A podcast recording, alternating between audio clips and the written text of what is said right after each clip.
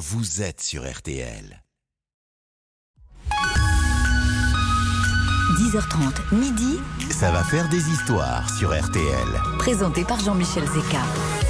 Bonjour, bonjour à tous, tout le monde est en place, c'est l'heure de Ça va faire des histoires, nouveau rendez-vous de l'été RTL. Il est un peu plus de 10h30 et jusqu'à midi en direct, ils vont vous raconter les histoires les plus étonnantes de cet été 2023, les plus instructives, les plus folles. Euh, ils ont eu tout le week-end du 14 juillet pour peaufiner leurs histoires, autant vous dire qu'ils arrivent avec du lourd. Ce matin, vous voulez connaître le casting de Ça va faire des histoires en ce lundi? Eh bien, je vais vous le donner tout de suite. Ils sont trois. Comme chaque jour, ils vous raconteront leurs histoires en trois minutes, comme chaque jour. Et comme chaque, jour, pardon, vous allez gagner vos, séjours au, parc Astérix. Et là, c'est pas le chiffre 3, c'est 4. Puisque vous partez en famille pour tester la nouvelle attraction Toutatis et toutes les autres.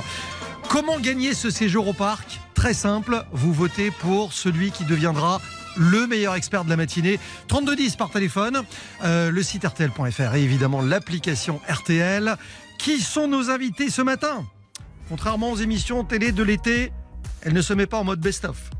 Et c'est tout à son honneur. Mesdames et messieurs, Aurélien dit de deux victoires déjà dans cette émission. Trois. Trois Que dis-je plus. Isabelle Morini-Boss qui est avec nous. Bonjour Isabelle. Bonjour. Vous avez passé un bon week-end? Je vous préviens, elle y voit rien. Elle a une petite opération des yeux, il voit rien. Oui, c'est juste qu'elle s'est cognée dans tout Atis et donc euh, Aussi. elle n'ose pas trop le dire. Euh, il se balade dans les époques musicales avec une facilité déconcertante. Il n'a jamais porté de survêtement taquini, encore moins de mocassins Nebuloni.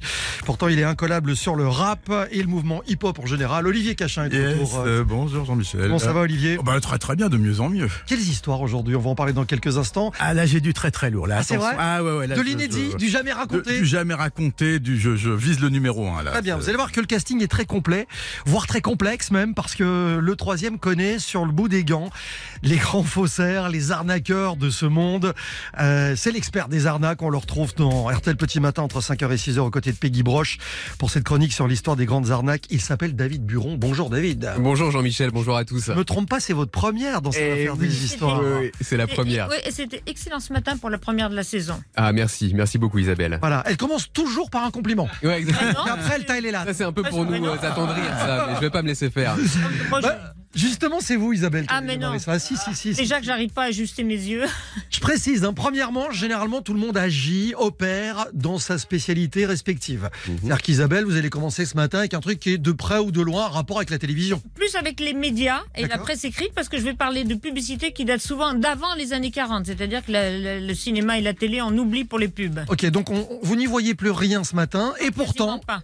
Voici les publicités qu'on ne verra plus jamais d'ailleurs. On ne verra plus jamais. oui. C'est parti en trois minutes. Exceptionnellement, je vais vous faire un, un petit catalogue parce que oui, je vous l'ai pas dit, mais l'une de mes faiblesses, c'est d'acheter des livres racontant les publicités de toute l'histoire de la publicité et montrant les très vieilles publicités qui datent souvent de 1900 euh, et d'avant. Alors, je redis qu'il ne faut pas voir une époque avec les yeux de 2023. Il faut laisser à une époque son époque. Néanmoins, il y a quand même des pubs effarantes. Je vois cette pub des années 20 où on voit une jeune femme blanche plonger un enfant noir dans un bain de javel. Le bas du corps ressort blanc et le slogan c'est, ouvrez les guillemets, la javel SDC blanchit décidément vraiment tout. C'est effarant dans tous les domaines. Sur l'alcool, par exemple, à la même époque, on voit un enfant, un petit enfant texan, qui dit à sa mère "Maman, il a, il a moins d'un an. Hein. Maman, donne-moi une autre root, beer. Root beer, je connais pas cette marque de bière. À neuf mois, avant un autre gamin boire au goulot une bouteille de 7-Up, qui, dans ces années 30, contient du citrate de lithium, c'est-à-dire que c'est utilisé contre la gueule de bois et que c'est tout sauf innocent. Un peu plus tard, il est quasiment ordonné aux mamans qui se veulent modernes de donner beaucoup, beaucoup de soda à leurs très jeunes enfants. Mettez-le, je cite, mettez-le dès maintenant à un régime strict de soda, de coca et d'autres boissons sucrées pour lui garantir une vie pleine de bonheur. Les mômes, c'est un très bon vecteur pour toucher la mer.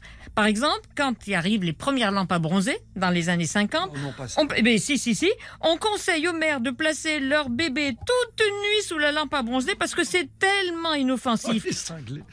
Plus dérangeant, franchement, dans les encore, encore, dans les années 70, l'histoire d'une gamine de 3 ans, américaine forcément, le cheveu ondulé à la Ava Gardner, sur ses lèvres un gloss rose, la bouche entrouverte. À côté, il y a un sex, c'est le gloss, ça ressemble à un sextoy. Le titre du produit, c'est Love's Baby, Soft et le slogan, c'est l'innocence est beaucoup plus sexy qu'on pourrait le croire. Alors passons aux hommes et évidemment à l'alcool qui rend fort. Alors ça, on peut pas s'empêcher de rire parce qu'il y a une, euh, une pub des années 40 où on peut lire après un bon repas, ne reprenez jamais la route sans avant avoir pris un verre de repris un verre de Cointreau. Ou alors il y a la pub euh, Ricard pour les cheminots. Nous les cheminots, on veut du Ricard à toute heure sur toute la ligne. Si c'est pas déraillé ça et qui dit homme évidemment dit femme. Alors c'est vrai que c'est un peu facile mais on les voit s'extasier la ménagère des années 50 de tous les pays devant l'aspirateur Hoover dont elle caresse finement le manche. Et j'avoue que les pubs jugées sexistes, ben moi souvent me font rire, comme évidemment l'éloge du tabac. La femme regarde son mari qui est assis sur son fauteuil club, il a une pipe en main et la légende c'est allez, une pipe et au lit. Et il y a aussi cette autre pub pour les cigarettes Tipalette. Alors si les cigarettes sont à la hauteur de la pub, je comprends que ça ait disparu. On conseille à un homme de souffler la fumée dans la figure de son amoureuse en face de lui. Souffle-lui la fumée au visage et elle te suivra partout. Ben voyons. Alors beaucoup sont américaines, mais en revanche les publicités sur l'hygiène, eh ben elles sont souvent françaises. Car c'est bien connu, il y a que la femme qui transpire des aisselles et du reste. La pire, c'est par exemple une pub des années 40 qui montre une femme très solitaire. Ben oui, elle fait fuir son mari. Le texte, Madame, votre mari ne supporte plus votre odeur de moufette. Vous êtes coupable de cette négligence. Utilisez la poire zonite contre les mauvaises odeurs et tout ira mieux. Mais la pub que je trouve la plus culottée, si j'ose dire, c'est pour la, la pub de la marque Volkswagen. Ça sera ma conclusion. Certains nous on se souviennent peut-être que le troisième frère Kennedy, Ted, avait la même passion que ses frères pour les orgies et les petites frasques amoureuses, sauf que il avait voulu, il voulait faire campagne. Et je ne sais pas si vous vous souvenez, en 69, il y a eu un scandale. Il est rentré d'une partie fine avec toute son équipe et avec leur secrétaire Marie-Jo. Et la secrétaire s'est noyée dans une rivière dont j'ai oublié le nom, le nom d'une rivière indienne. Et alors, Volkswagen a osé quelques années plus tard la pub pour une- un modèle hybride. Et la légende du modèle hybride, c'est ah si Ted Kennedy avait conduit cette voiture, eh ben il serait aujourd'hui président de la République. Non. Et ben voilà, c'est qu'avec une pub comme ça qu'on touche paradoxalement le fond. Et heureusement qu'elle y voit rien, parce que je sais pas si vous avez vu comment elle a aligné l'histoire dès vrai. lundi matin. J'adore ces pubs. Trois minutes, Pas, pas le fond. hein. montre en main. Mais qu'est-ce que tu vois, Doudou, dis donc, c'était une autre pub. Ah. aussi. Isabelle Morini-Bosque, qui démarre en force. Ce matin, ces pubs qu'on ne verra plus jamais, Dieu nous garde. La compétition a commencé dans un instant. Olivier Cachin, l'histoire personnelle d'une rencontre avec un monstre. Un monstre sacré qui n'est plus avec nous, mais un monstre extraordinaire. De qui s'agit-il? La réponse dans un instant. Vous écoutez, ça va faire des histoires. C'est sur RTL. Homme, femme Homme. Ah, Vous voulez en- encore un indice oui. Javel. À tout de suite sur RTL. J'avais le dire à ma mère. RTL, Ça va faire des histoires. ça va faire des histoires sur RTL. C'est le plus grand concours d'histoires et d'anecdotes jamais euh, réalisé à la radio. Trois manches, trois histoires racontées en trois minutes. Deuxième histoire de ce premier tour, c'est Olivier Cachin qui va vous la raconter parce que en plus, c'est une histoire qui lui est arrivée. Oui. Ça vient de son catalogue perso, Du réel. de, de journaliste musical. Et on vous parlait d'un monstre, de la rencontre avec une légende. On vous a pas menti. Eh oui, alors la légende, bien sûr, c'est. Alors la, la dernière fois, on parlait de, de- des artistes qu'on peut appeler uniquement par leur prénom. Celui-là, c'est le deuxième après Elvis, c'est Michael, le King of Pop. Et Michael, au, au moment où va avoir lieu cette histoire, va être intronisé au musée Grévin à Paris. Donc euh, il y a une petite, un petit pince-fesse qui est organisé. Évidemment, tout le monde espère que Michael va être là. Jusqu'au dernier moment, on n'en est pas sûr parce que Michael, c'est quelqu'un qui aime bien des fois annuler. Hein. Notamment à un moment, on nous avait dit, il va faire un concert à New York. Vous allez venir dans un petit théâtre à l'italienne avec 2000 personnes. On était comme des fous. Puis deux jours avant, ah bah finalement, il a annulé. Donc on se demande et on arrive, on voit la statue. euh, donc on se dit bon, très bien, mais Michael est toujours pas là. Et ce qui se passe, c'est qu'à ce moment-là, on nous dirige vers une pièce. Et alors, moi, je savais pas qu'elle existait. Dans le musée Grévin, il y a un petit théâtre. Mais quand je dis petit théâtre, on parle de 60 places à tout casser. hein. C'est vraiment un truc minuscule, avec une petite scène. Et donc, on est une trentaine de journalistes. On nous installe dans cette salle. on se demande un peu ce qui va se passer pour, pour être vrai. Hein. C'est, on dit bon, est-ce qu'il va être là? Bon, puis de toute façon, on sait très bien que s'il est là, il va, il va dire bonjour, je vous aime et s'en aller en 10 secondes. Et ben, c'est pas du tout ce qui s'est passé. Ce qui se passe, c'est que donc on s'assoit, on attend, on attend, et quand le rideau s'ouvre, effectivement, Michael Jackson est là. Mais c'est pas que Michael Jackson qui est là. C'est aussi un autre invité qui va venir et pour commencer, Michael va, il salue le public, il, lâche quelques phrases. On, l'a jamais vu aussi dissert. Hein. C'était vraiment parce qu'il faut dire que Michael Jackson, autre chose que Hello I Love You, c'est déjà extraordinaire. Il arrive, super bonus, le mime Marceau. Le mime Marceau, qui est un des grands modèles. Il faut savoir que Michael Jackson est un artiste euh, de pop musique, mais qui est très lettré, qui était, euh, qui aimait beaucoup la musique classique, l'opéra, le, le, mime, la danse, qui avait une culture beaucoup plus large que 99% des autres artistes américains. Et donc, le mime Marceau, ça fait partie des gens qui l'admiraient. Et là, pendant cinq minutes, c'est un moment de grâce incroyable.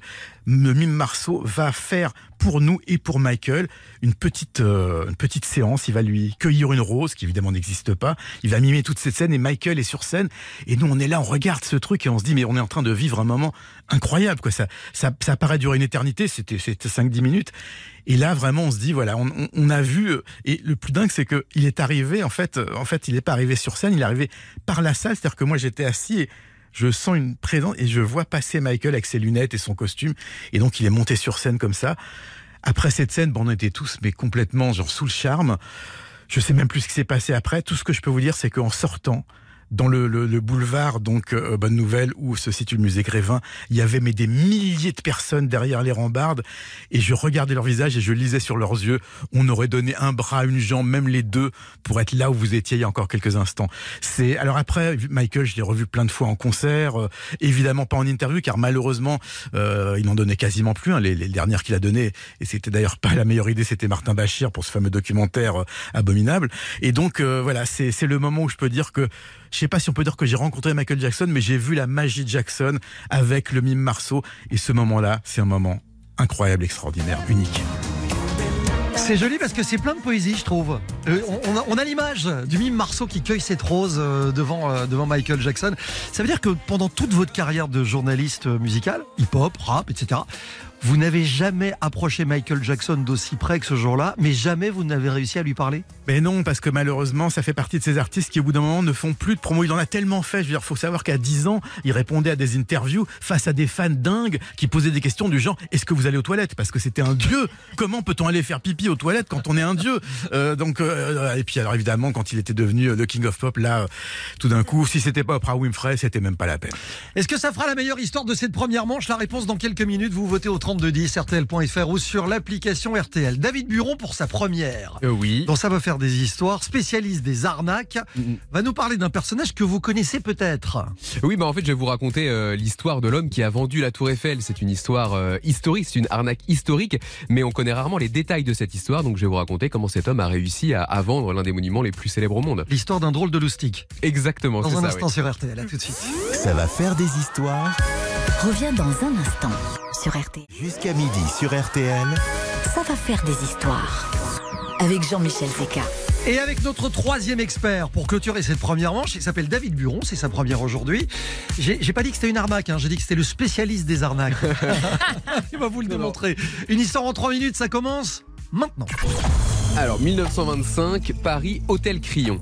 Dans sa suite, Victor Lustig prend son petit déjeuner en lisant le journal. Alors, Lustig, vous l'avez dit tout à l'heure, Jean-Michel, c'est un drôle de loustic. D'origine autrichienne, il a grandi dans un milieu bourgeois, bénéficié d'une très bonne éducation, il parle couramment cinq langues, mais c'est un feignant et un escroc patenté. Au grand dam de ses parents, il a très tôt arrêté ses études. Il a commencé par arnaquer des touristes sur les paquebots transatlantiques. Il s'est fait pas mal d'argent en Amérique en trafiquant de la fausse monnaie. Et en 1925, il est à Paris donc en quête de son prochain coup. Et en feuilletant le journal, il tombe sur un papier qui l'inspire. Dans cet article, un journaliste explique que la tour Eiffel, construite 35 ans auparavant, embarrasse la ville de Paris. Le fer qui la constitue rouille, sa restauration s'annonce coûteuse. Le journaliste termine son article sur cette question, devra-t-on un jour vendre la tour Eiffel? Et là, dans la tête de Lustig, ça fait tilt. Il fabrique de fausses invitations à en tête de la société d'exploitation de la Tour Eiffel, qu'il envoie aux cinq plus grands ferrailleurs de la capitale. Il les fait venir dans les salons de l'hôtel Crillon, il se fait passer pour un haut fonctionnaire et il leur dit Messieurs, la ville de Paris s'apprête à vendre la Tour Eiffel. Je suis chargé de trouver un acheteur. Je vous ai convoqué car vous êtes les seuls à pouvoir honorer un tel contrat. Il y a 7000 tonnes de ferraille à récupérer. À vous de me faire la meilleure proposition. Et dans la foulée, pour faire encore plus sérieux, Lustig les emmène faire une visite de la Tour Eiffel. Grâce à une fausse carte officielle, il se fait ouvrir gratuitement les portes du monument. Il monte dans les étages avec les ferrailleurs, très heureux de pouvoir inspecter la future marchandise. Alors pendant tout ce temps, Lustig, il les observe pour voir lequel ferait la meilleure victime, lequel a l'air d'être le plus naïf. Et il choisit le plus jeune, un certain André Poisson. Quelques jours plus tard, une fois qu'il a reçu toutes les offres, Victor Lustig rappelle Poisson pour lui mettre la pression et lui dit L'État a retenu deux offres, dont la vôtre, tenez-vous prêt. Le truc, c'est qu'entre-temps, André Poisson a parlé avec son épouse, et celle-ci l'a mis en garde. Il lui a dit, c'est quand même bizarre ton histoire de Tour Eiffel, tu devrais te méfier. Donc Poisson, il a plus très envie de concourir. Victor Lustig a alors un réflexe génial pour le convaincre. Il demande un pot de vin à André Poisson. Il lui glisse, si vous me donnez un petit bonus à moi en liquide, la Tour Eiffel est à vous. Et comme la corruption est généralisée à l'époque, André Poisson, il se dit, c'est bon, s'il me demande en dessous de table, c'est que c'est un vrai fonctionnaire. Un escroc ne pousserait pas le vice aussi loin. Et quelques jours plus tard, toujours à l'hôtel Crillon, André Poisson remet un chèque de 100 000 francs, une fortune à l'époque à Victor Lustig, un chèque que Lustig s'empresse d'encaisser avant de disparaître dans la nature. Alors pour la petite histoire, André Poisson aura tellement honte de s'être fait avoir comme ça qu'il ne parlera pas tout de suite de cette affaire. Résultat, Lustig reviendra à Paris peu de temps après et réessayera de vendre une seconde fois la Tour Eiffel, mais cette fois ça ne marchera pas et il s'exilera définitivement aux États-Unis. La tour Eiffel est toujours là. David Buron et cette première histoire, je connaissais pas. Alors, Et oui, voilà comment il s'est moi, pris. ouais. moi, j'adore cette histoire. Je me demande même si Loustic, dont vous parlez de là, c'est Ouais. pas venu de là. Ah, drôle de posé Ah bah ouais, c'est une vraie question en fait. Voilà. On peut se la poser. ouais, peut-être, peut-être. Alors même pour aller jusqu'au bout, après aux États-Unis, on dit qu'il aurait escroqué Al Capone. En tout cas, ce qui est sûr, c'est qu'il a fini à la prison d'Alcatraz, ce Lustig, Eh ben voilà. où il est mort euh, juste après la Seconde Guerre mondiale. Bon, euh, vous avez trois minutes. Qui sera le meilleur expert de cette première manche? Trois minutes pour voter dès maintenant, 3210 par téléphone, on attend vos appels. Euh, le standard RTL est prêt, le feu est vert, c'est maintenant que ça se joue. Il y a évidemment le site RTL, RTL.fr et l'application, les trois noms de nos trois experts de ce matin y figurent. Vous votez maintenant pour élire celui qui tout à l'heure, juste avant midi, sera le meilleur à l'issue de la troisième et dernière manche. Vous votez pour le bon, il vous rappellera tout à l'heure en fin d'émission pour vous annoncer que vous partez au parc Astérix en famille à 4 pour découvrir la nouvelle attraction Toutatis que nous avons d'ailleurs découverte avec Isabelle vendredi. Oui, oula. Les images euh, ont coulé à flot d'ailleurs ce week-end sur les réseaux. Je rassure sa famille, elle va bien. Et, et on le va retrouver dans quelques instants dans la deuxième manche sur euh, le thème de la prison, manche avec un thème imposé. Alors là, alors là, je suis dans le thème, alors à fond la caisse. Parce que je rappelle quand même à tous ceux et à toutes celles qui nous écoutent que ces thèmes, vous les avez eus ce week-end. Vous avez eu le temps de peaufiner vos histoires. La prison va nous emmener euh, chez Isabelle dans l'univers très particulier d'une grande, euh, d'un grand nom de, de- de la nuit la prostitution. Et de la, et de la prostitution, absolument. David pas, mais- Moi, je vais vous expliquer que le canoë, ça peut être très dangereux. Vous verrez. Olivier Eh, Fomblard, j'ai rencard avec Nadar. Appelle les stars, v'là Bruno Escobar. C'est l'indice. D'accord, méditez ça, nous revenons dans quelques instants. Je parlais de ce week-end, évidemment, on lui a rendu euh, tous les hommages dus à son rang et euh, c'est loin, loin, loin d'être terminé. On ne dérangera pas à la règle. Ex-fan des 60s, on pense très fort à Jane Birkin. Ex-fan des 60s, petite baby. Comme tu t'en sais bien le rock. Des 60s, où sont tes années folles? Que sont devenues toutes tes idoles?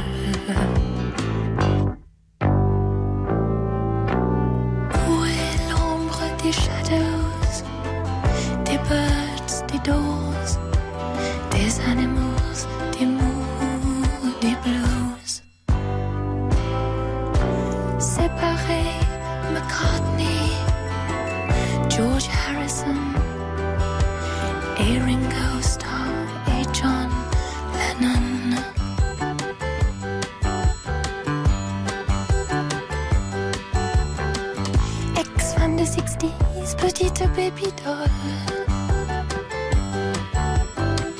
Comme tu dansais bien le rock and roll. Ex-fan de 60s, où sont tes années folles? Que sont devenues toutes tes idoles?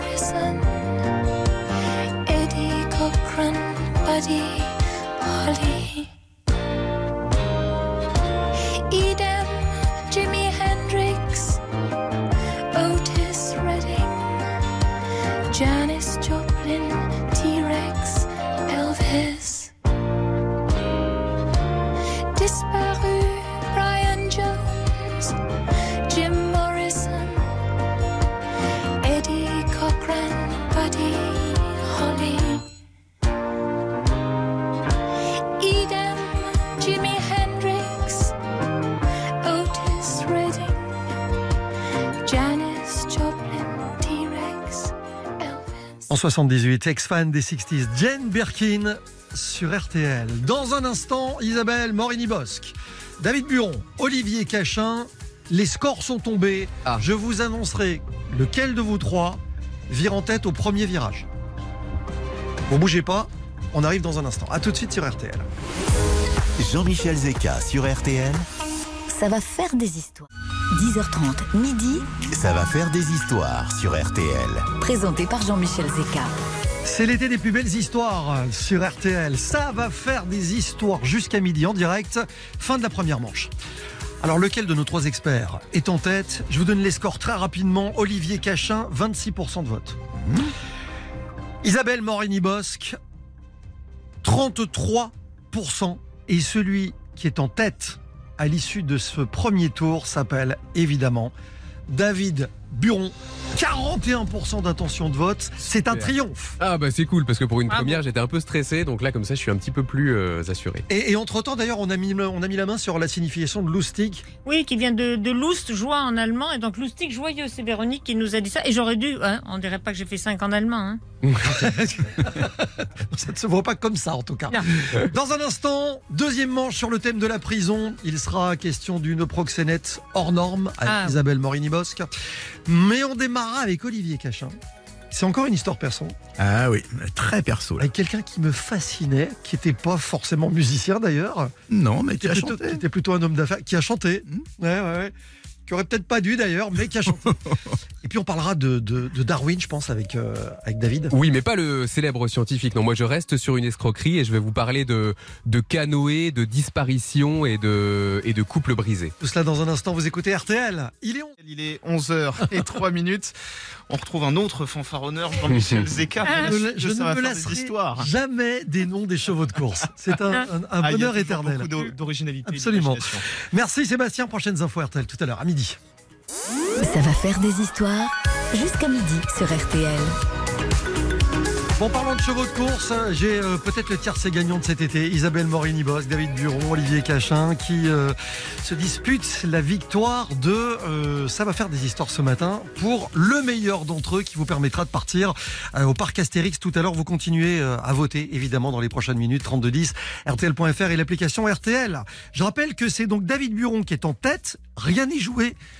Pardon, voici la deuxième manche sur le thème de la prison avec Olivier Cachin pour démarrer sur une histoire perso qui va nous plonger dans l'univers d'un bonhomme que je n'ai malheureusement jamais rencontré. J'en rêvais parce qu'il me fascinait. Est-ce que c'est votre cas aussi? Ah, b- bien sûr, comment ne pas être fasciné par Nanar, Bernard Tapie? Trois minutes, montre en main, voici la première de cette deuxième manche. Alors, on va poser le décor. On est en 1998.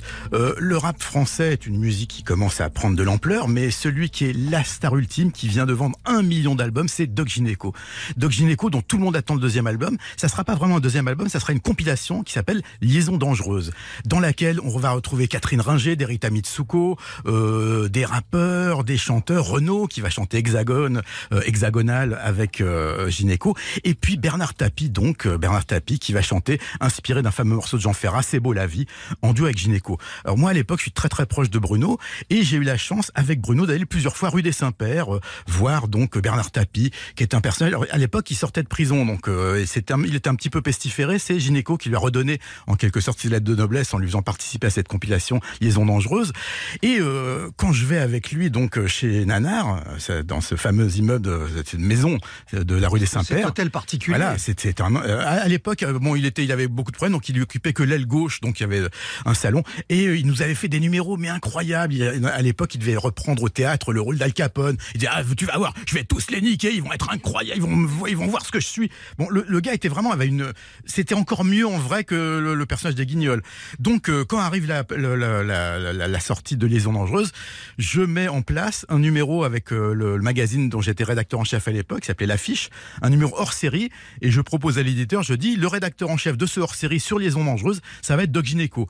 Et là, tout le monde se fout de ma gueule, mais de- il sera jamais là, il va arriver, parce qu'il avait quand même une réputation hein, d'être un petit peu, comment dire, lent, en retard, tout ça. En fait, tout s'est très bien passé, et euh, je me disais, bon ben, comme on est pote avec Bruno et qu'on a déjà été plusieurs fois chez Bernard Tapie, ben l'interview, on va le faire chez Tapie, ça va être un petit peu spécial et tout. Et en fait, manque de chance, euh, bah, en fait, on le fait dans une promo classique, c'est-à-dire dans un, un hôtel, une, une chambre d'hôtel qui a été réservée avec tout le monde qui passe à la chaîne. Donc je me dis bon bah il va me sortir les, les, les banalités classiques. Pas du tout, pas du tout. Et là, euh, je fais l'interview et c'est un truc incroyable. Pendant une heure, mais Tapi, il est debout sur la table, éructant. Mais Carl Zero, c'est un connard et machin et il est nul. Du direct, du direct. S'il veut m'interviewer, le, gars, mais vraiment, mais c'est un panache, mais c'est plus que ce que j'imaginais. Donc je suis formidable. La il me dit bon bah tu me feras relire le papier. Je dis bien sûr, Monsieur Tapi, pas de problème et tout.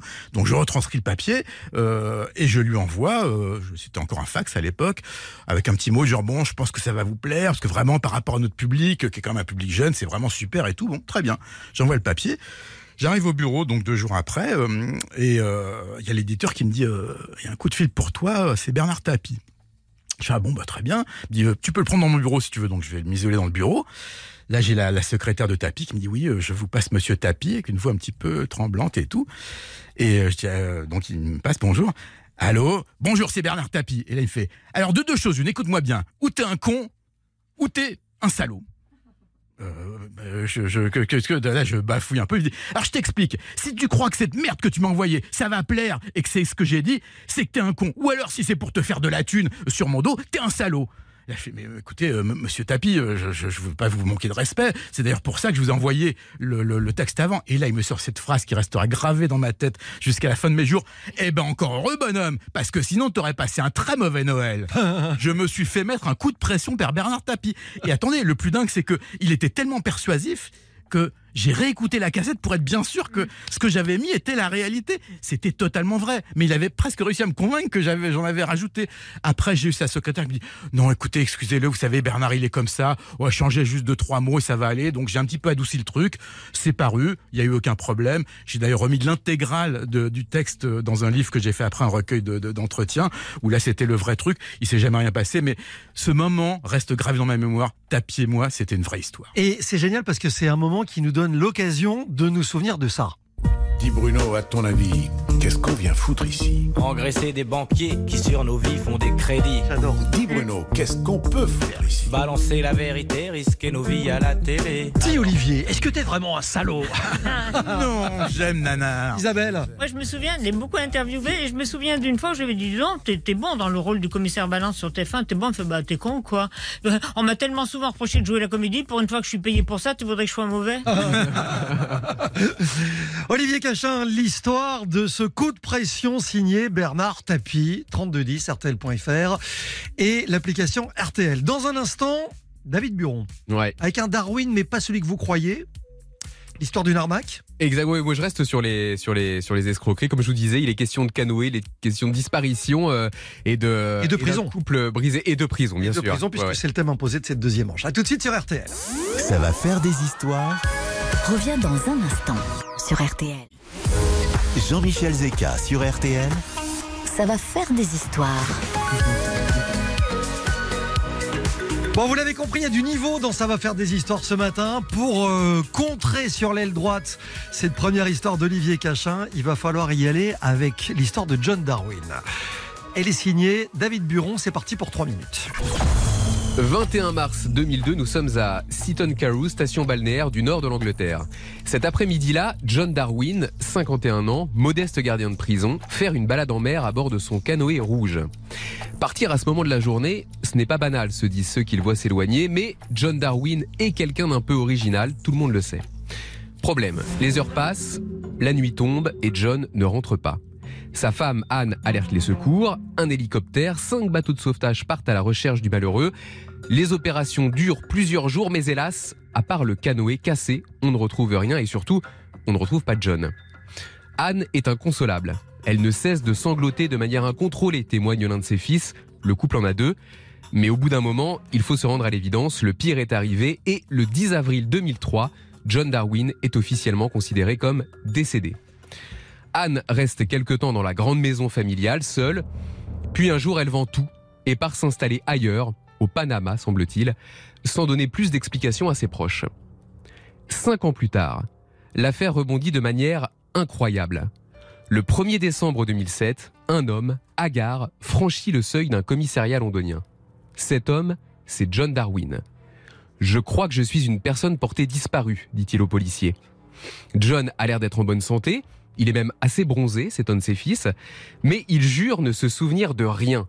Alors pendant deux semaines, l'histoire est sur toutes les lèvres. Canoeman, comme le surnomment les journalistes, fait la une de tous les journaux. Mais au bout de 15 jours, un tabloïd qui a enquêté exhume une photo très compromettante. Une photo de John et de sa femme Anne, prise l'année d'avant, tout sourire, en 2006 donc, au Panama. Donc face à ce cliché plus que troublant, pressé de questions par les policiers, John craque et raconte tout. Le 21 mars 2002, sa disparition en mer du Nord était en fait un coup monté. Un coup monté avec l'aide de sa femme Anne car le couple, asphyxié par les dettes, ne savait plus comment s'en sortir. Alors après sa fausse disparition, John est retourné vivre chez eux dans une pièce secrète de leur maison aménagée exprès. Il est resté caché les premières années, puis quand Anne a enfin touché l'argent de l'assurance vie dans les 300 000 euros et revendu la maison, tous deux sont partis s'installer au Panama, lui sous une fausse identité bien sûr. Là-bas, ils ont acheté une grande propriété et c'est d'ailleurs leur agent immobilier du Panama qui, ne pensant pas à mal, a mis sur son site internet la fameuse photo du couple, celle qui va les perdre quelques années après. Quand John s'est rendu, le couple s'apprêtait à ouvrir un centre d'écotourisme.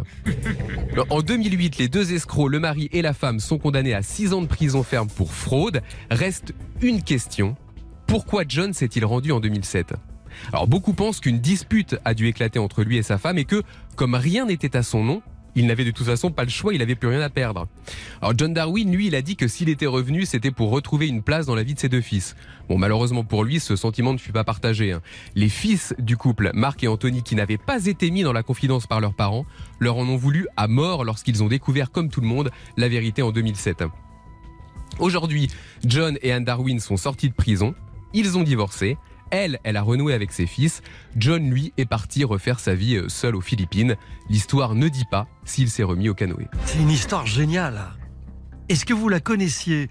Si pas, vous avez bien fait de venir euh, nous rendre visite ce matin dans Ça va faire des histoires. Il y en aura d'autres. Vous allez découvrir des histoires stupéfiantes, des histoires perso parfois aussi. C'est pas fini. Dans un instant, Isabelle Morini-Bosque, c'est l'histoire d'une rencontre avec euh, l'une des plus grandes figures de la Bras et le prostitution. lapin, Madame Ouais. Claude et moi. Voilà, on vous raconte tout dans un instant. À tout de suite sur RTL. Ça va faire des histoires. Revient dans un instant sur RTL. Ça va faire des histoires jusqu'à midi sur RTL. Vous êtes dans la deuxième manche de Ça va faire des histoires sur le thème de la prison. Vous avez entendu les deux premières histoires en compétition. Voici la troisième. Elle est signée Isabelle Morini-Bosque. Et on va penser à Fernande.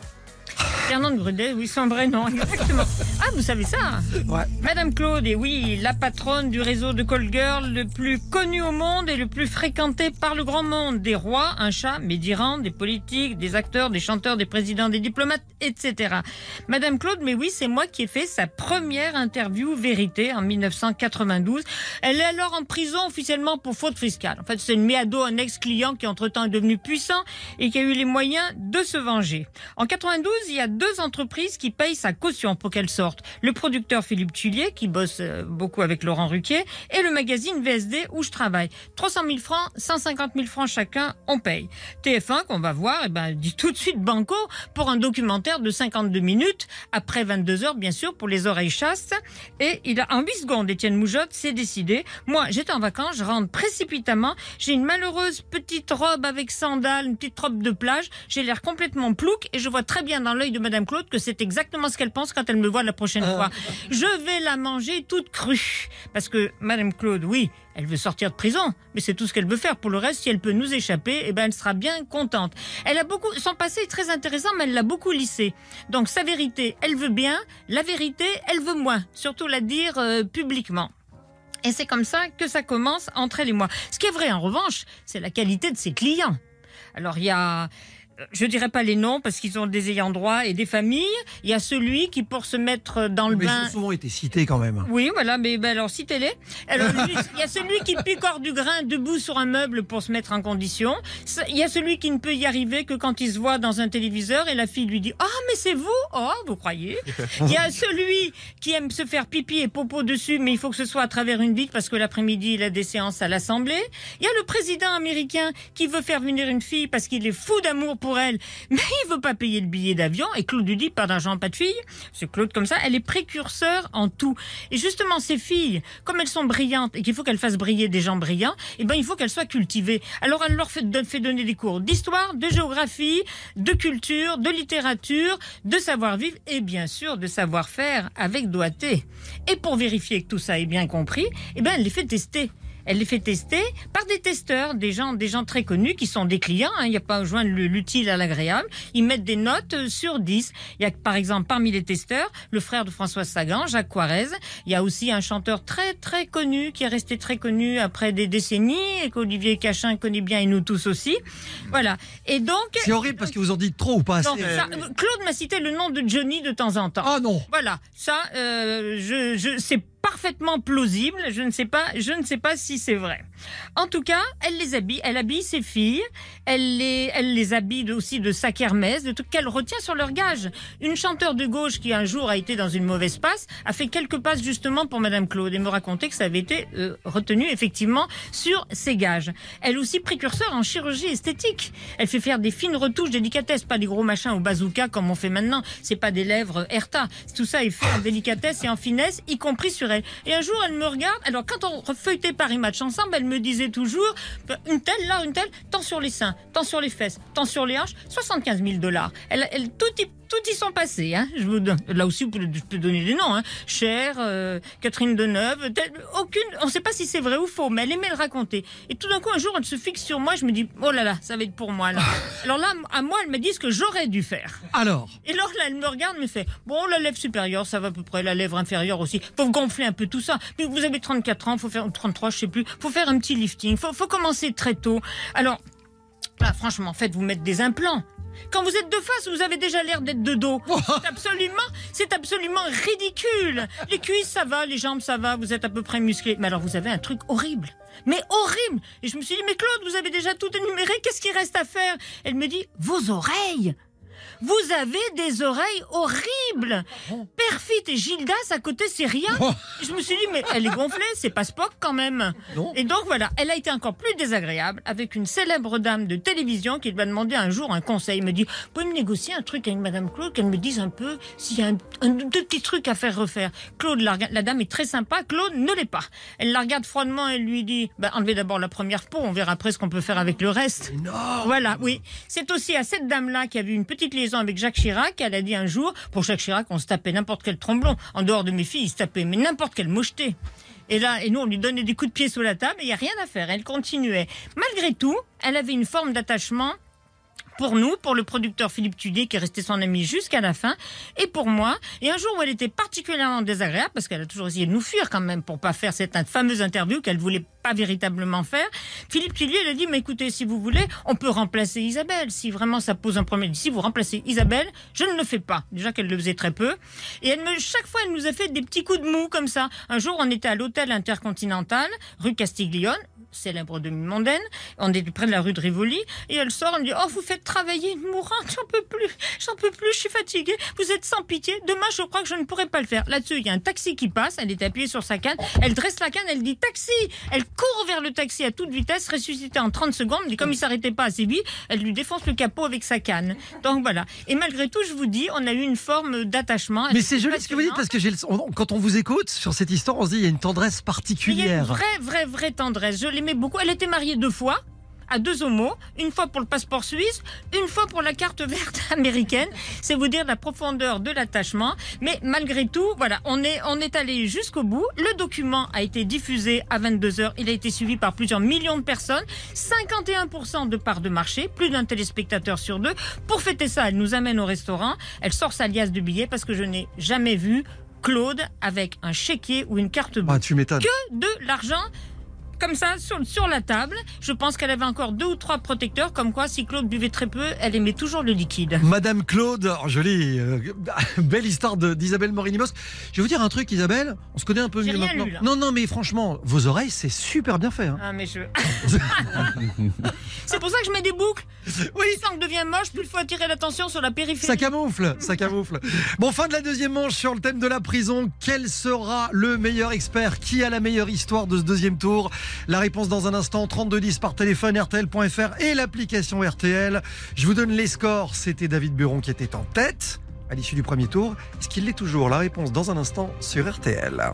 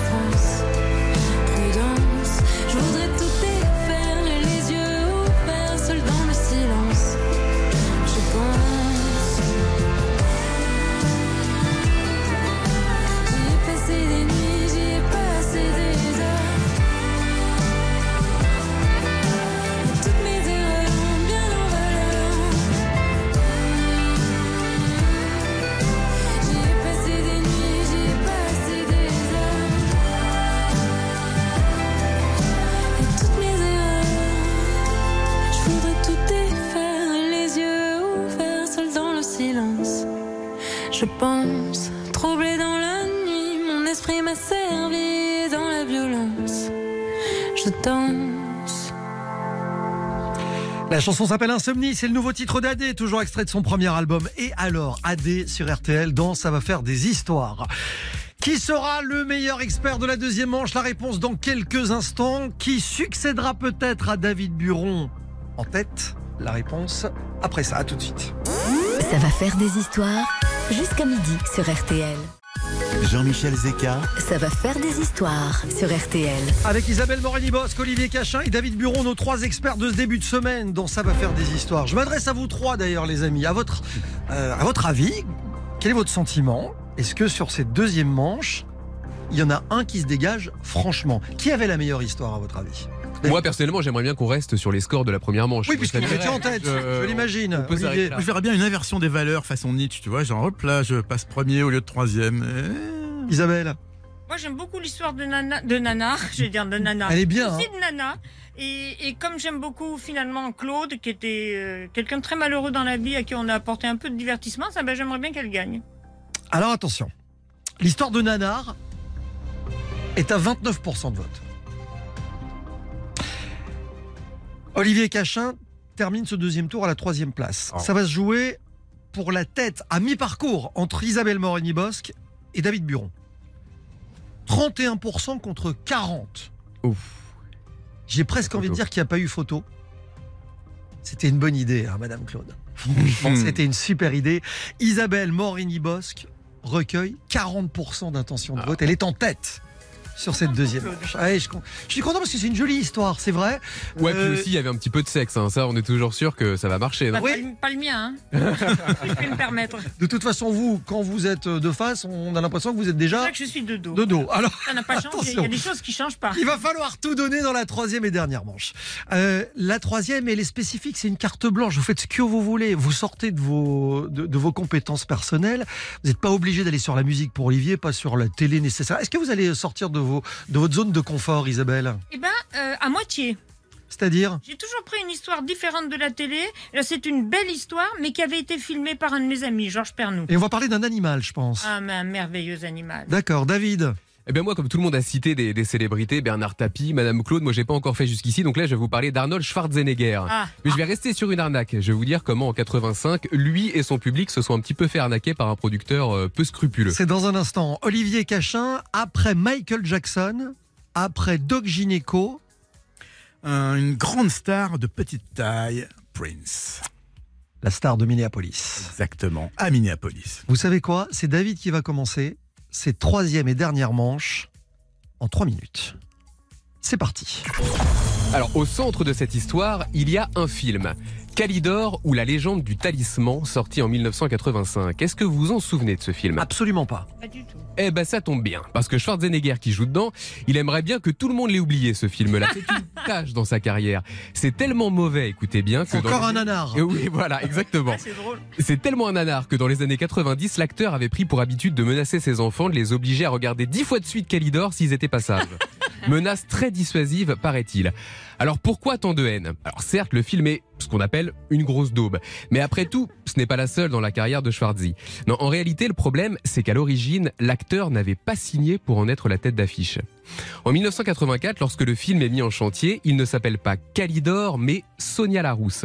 Sonia Larousse est une guerrière vivant dans une époque reculée qui doit briser un talisman pour sauver le monde. Bref. Le rôle de Sonia, le rôle principal donc, hein, est confié à Brigitte Nielsen, une jeune mannequin suédoise de 21 ans, une femme superbe, Ah ouais, bien sûr. dont c'est le premier rôle au cinéma.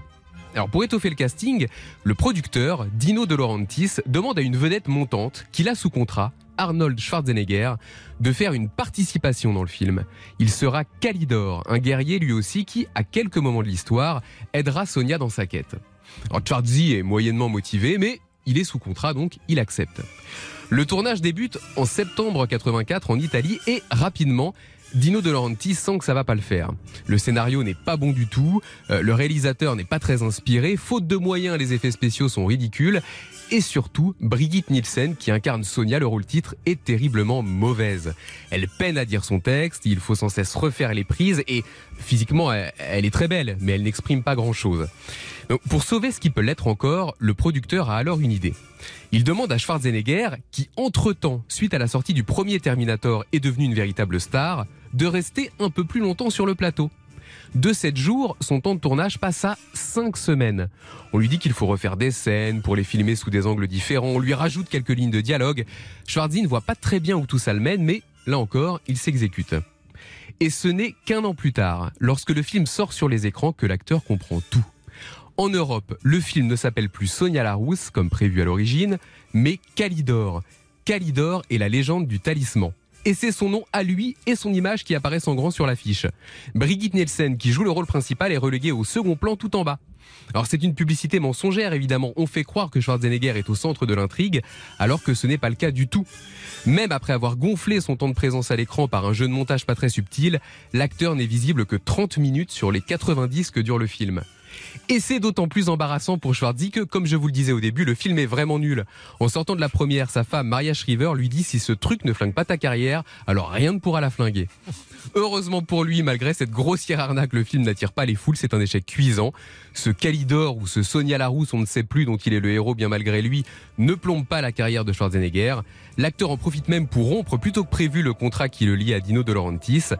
Je tiens à le dire, il reste quand même une bonne chose de ce film, c'est la musique. Elle est signée Ennio Morricone et Seb le Réal euh, est en train de, nous la faire Elle est écouter. géniale cette musique. hein. Sonia Larousse, euh, qu'on avait pu croiser hein, pour les initiés chez Madame Claude à une époque d'ailleurs. Oui, enfin, Elle je, aurait pu, je- elle je aurait note pu, que vous ouais. connaissez pas Calidor, mais très bien Brigitte Birgit Ah bah, euh, tout qui n'a pas connu Brigitte Nielsen dans, dans Rocky notamment. euh. Dans Rocky 4 exactement parce qu'à l'époque elle était aussi il faut le dire enfin il faut le dire la femme de Sylvester Stallone. Carrément. C'est pour ça qu'elle a eu son petit quart d'heure de gloire au milieu des années 80 dans Rocky 4, dans le flic de Beverly Hills 2 et dans euh, Sonia Larousse ou enfin, ou Calidor, on ne sait plus. Et Maria Schreiber est une Kennedy, ce qui nous ramène à. euh, Ah, de nouveau, voilà. Texas. Exact. Ah, Brigitte. Brigitte. 1m85 quand même. hein. Oui. Ah ouais, il faut Euh, en parler. largement. Oh, oui. Et qui avait suivi d'ailleurs les conseils de, de Madame Claude aussi, parce que. Bon voilà. avait du Elle n'était pas que de dos. Non, elle n'était pas que de. Ah pas non, que de dos, du face. tout, du tout. On va enchaîner les deux dernières histoires dans un instant. Euh, celle d'Isabelle Morini-Bosque et, et d'Olivier Cachin, 3210 RTL.fr, le site RTL. Et euh, l'application, vous n'hésitez pas, car il y a toujours en jeu un séjour pour 4 à gagner au parc Astérix. Vous partez en famille, je vous souhaite bonne chance. À tout de suite. 10h30, midi, Ça va faire des histoires sur RTL. présenté par Jean-Michel Zeka. Ça va faire des histoires jusqu'à midi sur RTL. Il y a beaucoup de rires, il y a beaucoup de surprises et vous n'êtes pas à l'abri que l'une ou l'autre histoire dans cette émission vous arrache une petite larme. Je dis ça parce que c'est possible là tout de suite avec ce que va vous raconter Isabelle Morini-Bosque. Il s'agit d'une histoire entre un animal et les hommes. Et les hommes. Voilà. Et c'est une histoire merveilleuse. J'avais pleuré avec Georges Pernou en le visionnant. Histoire authentique, hein Authentique, oui. Il démarre maintenant. Je crois que la vidéo est toujours sur YouTube. Si je vous dis Lula, vous pensez forcément au président brésilien qui massacre la forêt amazonienne. Ben non, moi le Lula dont je vais vous parler, c'est Lula l'orque. L'orque et polar, que m'avait fait découvrir mon ami Georges Pernou. Il a consacré un thalassa, 53 minutes à cet animal prodigieux qui aimait les hommes et que les hommes n'ont pas su aimer. Je raconte. On est en septembre 1999. Né un bébé orque à Moyabé, dans la baie de Vancouver. On le voit avec une mère, puis curieusement, quelques temps plus tard, avec une autre mère, ce qui n'est pas euh, caractéristique chez, chez les orques. Et un an et demi plus tard, ben, on le voit avec plus personne. Il n'a plus de famille. Chez les orques, comme chez les humains, l'enfant reste, le, bébé reste euh, une dizaine d'années avec ses parents et après, il reste dans le clan. Le petit orque qui aime tout le monde, ben, il a plus personne. Il appelle les siens la nuit, il pleure, la séquence est bouleversante. Il joue avec les hommes le jour, en les regardant dans les yeux. Il est craquant, pas croquant. Lui, quand il ouvre la gueule, c'est pour parce qu'il gazouille, qu'on le chatouille, qu'on le gratouille, qu'on le papouille. Il adore ça. Et, et quand il ne quand il ne joue pas avec eux, qu'il pousse pas doucement les bateaux du, du, du rostre, du museau, eh ben il travaille avec les pêcheurs et surtout les bûcherons. Il aide à pousser les cargaisons. Il fait tronc commun, si j'ose dire. Alors forcément, ça finit par attirer l'attention. Ça se répand notamment en haut lieu. Quoi? Un animal sauvage qui fait ami-ami avec les hommes? C'est assez, si j'ose Oh. dire. Marilyn Joyce, qui est une sorte de responsable des mammifères marins, elle veut un mur, c'est l'expression, un mur étanche entre les animaux et les hommes. Pour leur bonheur et pour qu'on les laisse tranquilles, il faut qu'il n'y ait pas de contact. Oui, mais qu'est-ce qu'on fait? Quand c'est eux qui recherchent le contact et qui viennent vers nous et qui refusent désormais de partir retrouver les siens. C'est le début d'une fable incroyable mobilisant plusieurs gouvernements et les Indiens. Les Indiens pour qui Luna est la réincarnation de leur chef parce qu'il est apparu le lendemain de la mort de leur chef. Alors, eh ben voilà, c'est le, le, héros. Apparaissent alors des, femmes idéalistes, des sortes d'héroïnes intégristes, des nouvelles Amazones, qui vont dans la baie de Vancouver et qui décident qu'on ne touchera pas à ce dauphin. Et elles menacent de 100 000 dollars d'amende tous ceux qui auront un contact avec Luna. Lui, s'en fout, il les touche, il veut jouer avec elles, il les fait même rire, ces ultra, ces ultra féministes. Mais alors donc non, ça ne marche pas. Il faut un changement stratégique parce qu'elle veut toujours pas qu'on touche l'orque. Alors du coup, elle décide qu'on va faire semblant de jouer avec lui et qu'on va finir par le semer avec des bateaux très puissants. Ben, c'est ce qu'elles font. Alors lui, il trouve ça très rigolo d'abord, puis ensuite il dit oh, on, se, moque de moi. Donc il déjoue le stratagème, mais il est toujours content d'avoir tant de monde autour de lui. Les Indiens sortent de leur réserve, il comprend qu'on est en train de pas faire des choses très agréables à leur orque. Donc ils sortent de leur réserve, ils vont sur l'eau, ils pagaient. L'animal, il est fou de joie. Il a d'un côté des gens qui, qui font du bruit avec leur bouche, mais qui sont pas malveillants. De l'autre, les Indiens, il se dit mais c'est le bonheur, c'est le nirvana. Il a jamais été aussi heureux. Tous ces gens pour lui est si gentil. Mais le mur, il va se le prendre. Parce que sa notoriété est telle que Marilyn décide eh ben que finalement, on va le transplanter et le mettre dans un aquarium à 300 km de là par camion. Tu parles d'un truc écologique. Donc, on va construire un, un local, un enclos pour le capturer. Moi, lui, il trouve encore ça rigolo. Ces gens qui s'activent dans l'eau, les Indiens qui sont toujours là, les Indiens qui sont de plus en plus nombreux parce qu'ils veulent le guider ailleurs, l'amener ailleurs. Mais lui, il les repousse avec son museau vers la zone dont il a l'habitude et qu'il aime. Donc, pour lui, c'est une période formidable. La- la- tout, tout, tout est là, tout va bien. Et comme on oublie de fermer la porte de l'enclos, bah finalement, il n'entrera jamais dans cet enclos. Tout le monde se demande pourquoi, qui, qui a ouvert ou qui n'a pas fermé. Bah, du coup, bah, lui, il sent quand même qu'il y a quelque chose qui cloche. Il finit par s'éloigner de l'enclos. Et là, de Guerlas, je vous épargne tous les différents épisodes. De Guerlas, tout le monde décide que bon, on va arrêter là les poursuites, on va le laisser là, mais il y a toujours l'interdiction de ne pas l'approcher et de ne pas le nourrir. L'amende, la menace d'amende est toujours là. Et lui, là, pour coup, il est triste parce que les Indiens qui chantent, ça y est, on arrête d'embêter notre notre Lula, ben il repart chez eux et lui il déchante complètement. Plus personne ne joue avec lui, plus personne n'ose le regarder. Alors il est autonome euh, pour se nourrir, mais c'est tout. Il est triste, triste, triste. Et vous voulez la fin de l'histoire? Eh ben alors il y a un brave Amérindien, Jamie, qui brave l'interdit et qui tout l'automne va le passer avec lui. Et là, il a un petit sursis. Il est tout content, Luna. Ben, sauf que les autorités vraiment disent à Jamie, on va te casser si tu continues. Et donc, ben, Jamie, il arrête. Et là, vraiment, Luna est tout seul. Et la fin de l'histoire est très triste parce que au printemps, il veut tellement, ça me fait pleurer chaque fois, il veut tellement se rapprocher des hommes qu'il va être heurté et tué par un remorqueur. La- la- voilà. terrible. Ça, ça me fait, ça me bouleverse à chaque fois. Comme quoi, la conclusion de l'histoire, c'est que quand on veut faire le bonheur de quelqu'un contre son gré, eh ben, on fait son malheur. Et ça, La Fontaine en aurait fait une fable. Moi aussi. Eh ben, la honte est sur nous qu'on se cache à l'eau.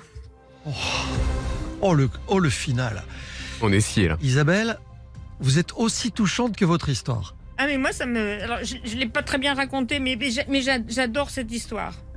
Et je vous recommande d'aller sur YouTube voir l'histoire de Lula, l'orque qui aimait les hommes. Et je vous, mal a- rendu. je vous assure que les sanglots sont pas dissimulés. Ah, ça vote là. Ouais, Elle a les lunettes et heureusement. hein. Isabelle Morini-Bosque en larmes dans la finale de Ça va faire des histoires. Et derrière ça, Olivier Cachin, j'ai envie de vous dire bonne chance. Aïe, aïe, aïe, aïe. Bon, bah, on va essayer, hein. Alors attention, mon petit bonhomme, et parlons de petit bonhomme. Eh ouais, ah, là ouais, on en parle. Alors bon, alors bon, là on est euh, fin des années 90, euh, donc je suis rédacteur en chef du magazine L'Affiche, et là euh, l'attaché de presse m'appelle pour me dire, écoute, voilà, on a un truc, l'interview de Prince à Minneapolis dans ses studios de Paisley Park. Alors faut quand même préciser un truc, c'est que interviewer Prince, c'est quelque chose d'assez particulier. D'abord, pendant très longtemps, il n'a pas fait d'interview, il refusait.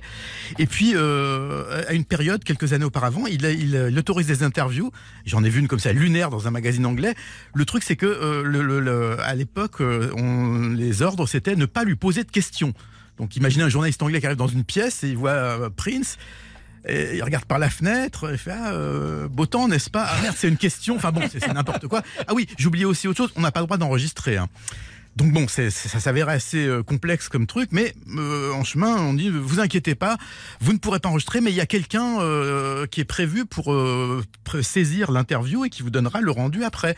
Oui, ça c'était bien, sauf qu'en fait, ce qui s'est passé, c'est qu'à la première interview qu'il y avait eu avant, Prince, entendant le bruit de la personne qui tape, fait ce bruit est insupportable, arrêtez tout de suite. Donc fini les retranscriptions.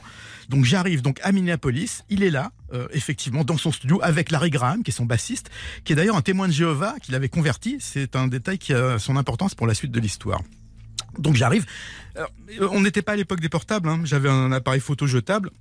J'avais pas de caméra espion ou de trucs. Parce que, euh, dans ces cas on se dit, est-ce qu'on planque un micro? Euh, Ouais, sauf que si on se fait choper et qu'on retourne à Paris sans rien, c'est un peu ridicule. Donc, euh, donc j'ai rien. Donc j'arrive. Alors vous savez, souvent les interviews avec les artistes américains, ils vous sortent des, des, phrases toutes faites, tout est mm, déjà un petit peu à l'américaine, quoi, genre sujet, verbe, complément, question suivante. Là, pas du tout. Le gars est brillant, il se souvient de tout, il revient sur une question que vous avez posée deux minutes avant. Et moi, comme un crétin en train d'écrire, en train de dire pourquoi j'ai pas fait sténodactylo dans ma vie, j'essaie d'écrire parce que c'était vraiment passionnant. Donc l'interview se passe et il faut savoir un truc. Alors, je, pense que les, les auditeurs de RTL ont droit à la vérité. Je mesure 1m62, ok? Prince avait des talonnettes, d'accord? J'étais quand même plus grand que lui. Eh ben, Olivier, Voilà. bravo. Alors, mais c'est pas fini, c'est pas fini. Donc je, je, je termine l'interview et il y a un truc que je fais de- depuis que j'ai commencé à interviewer des, des, des artistes, c'est que j'aime bien euh, éventuellement prendre une photo avec eux ou me faire dédicacer un album.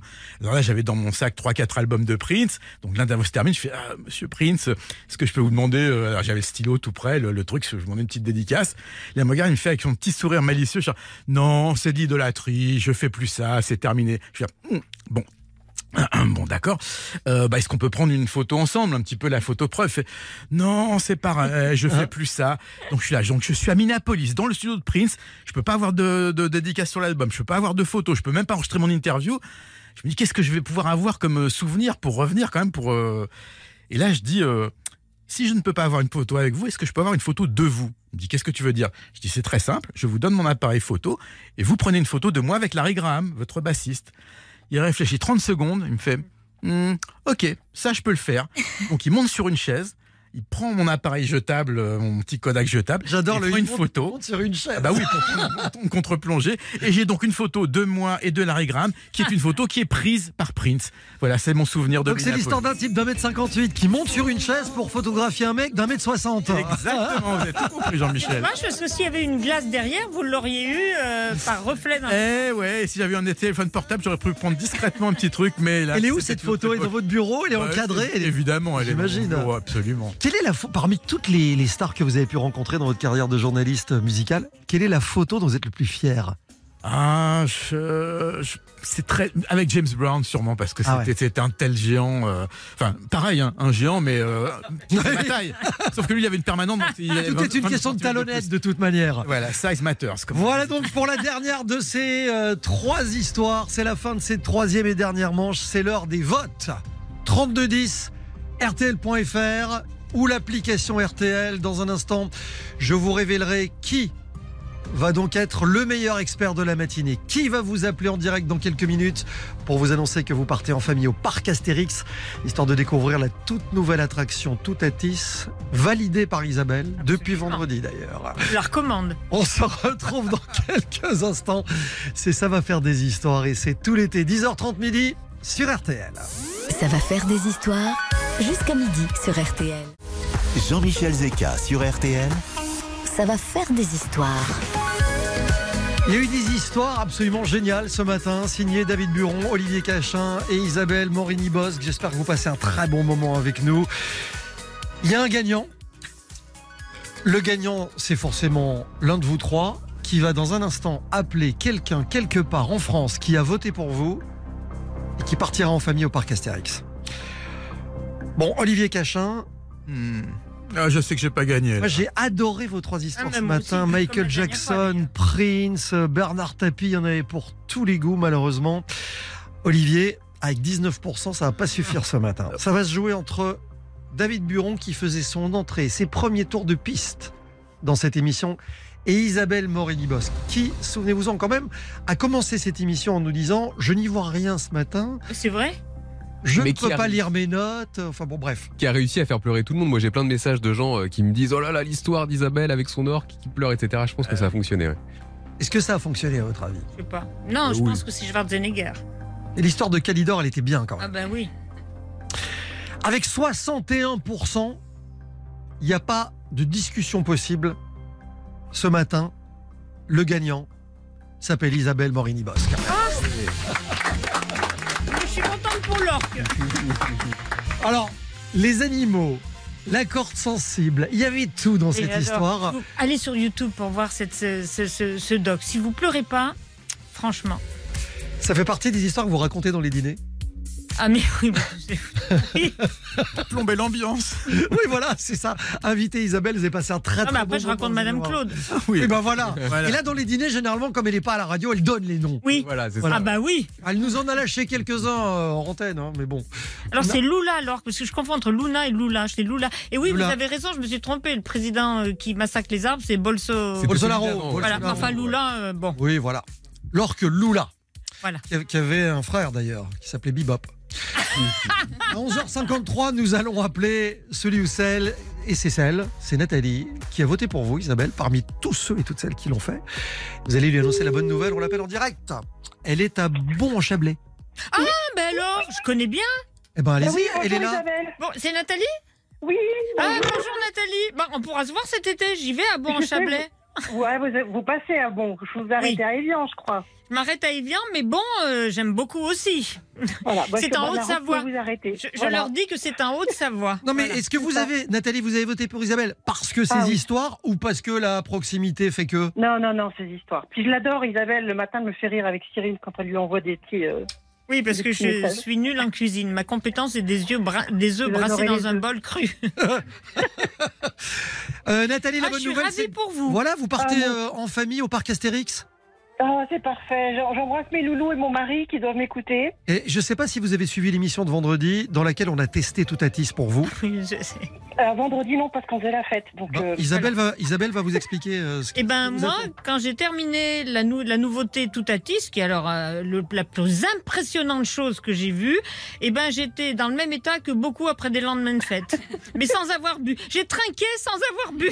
Voilà, Et on avait, on avait, C'est incroyable. on avait déjà l'impression qu'elle était de dos aussi. bon, allez, la question bonus, Nathalie, pour vous permettre de gagner 200 euros de chèque cadeau chez euh, Spartou.com, notre partenaire. Euh, je vous fais une affirmation qui est euh, consacrée à Isabelle. Justement, vous me dites si c'est vrai ou faux, d'accord?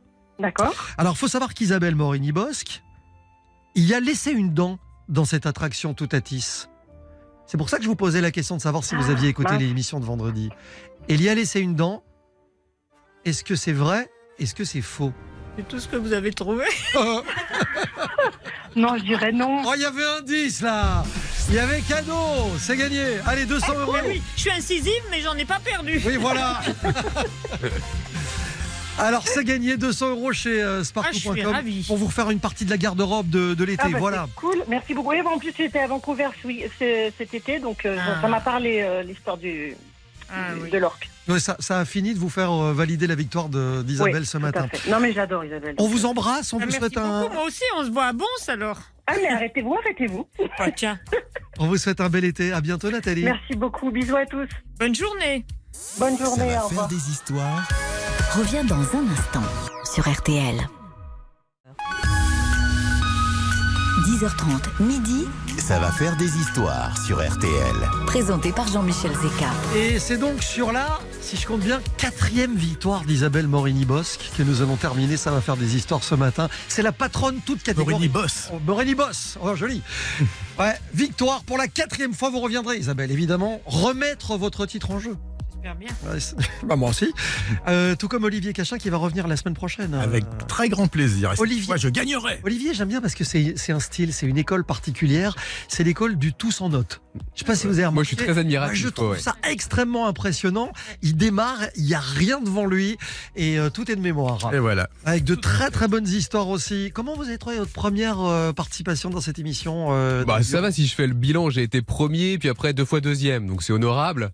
Mais non, mais j'ai été impressionné notamment par par Isabelle et je retiens qu'il faut peut-être mettre un petit peu de sexe et d'émotion dans Vous dans les venez de le comprendre. Ouais, bah, Non, mais ça, ça fait longtemps qu'elle a pigé le truc. hein. non, mais à cet âge-là, enfin à cette heure-là, pardon, il y a peut-être des enfants qui écoutent, faut y aller mollo, etc. Mais euh, Demain, Hélène Gâteau, Alex Jaffray pour la musique et Eric Lange. On parlera de voyage. Ce sera dès 10h30 dans Ça va faire des histoires.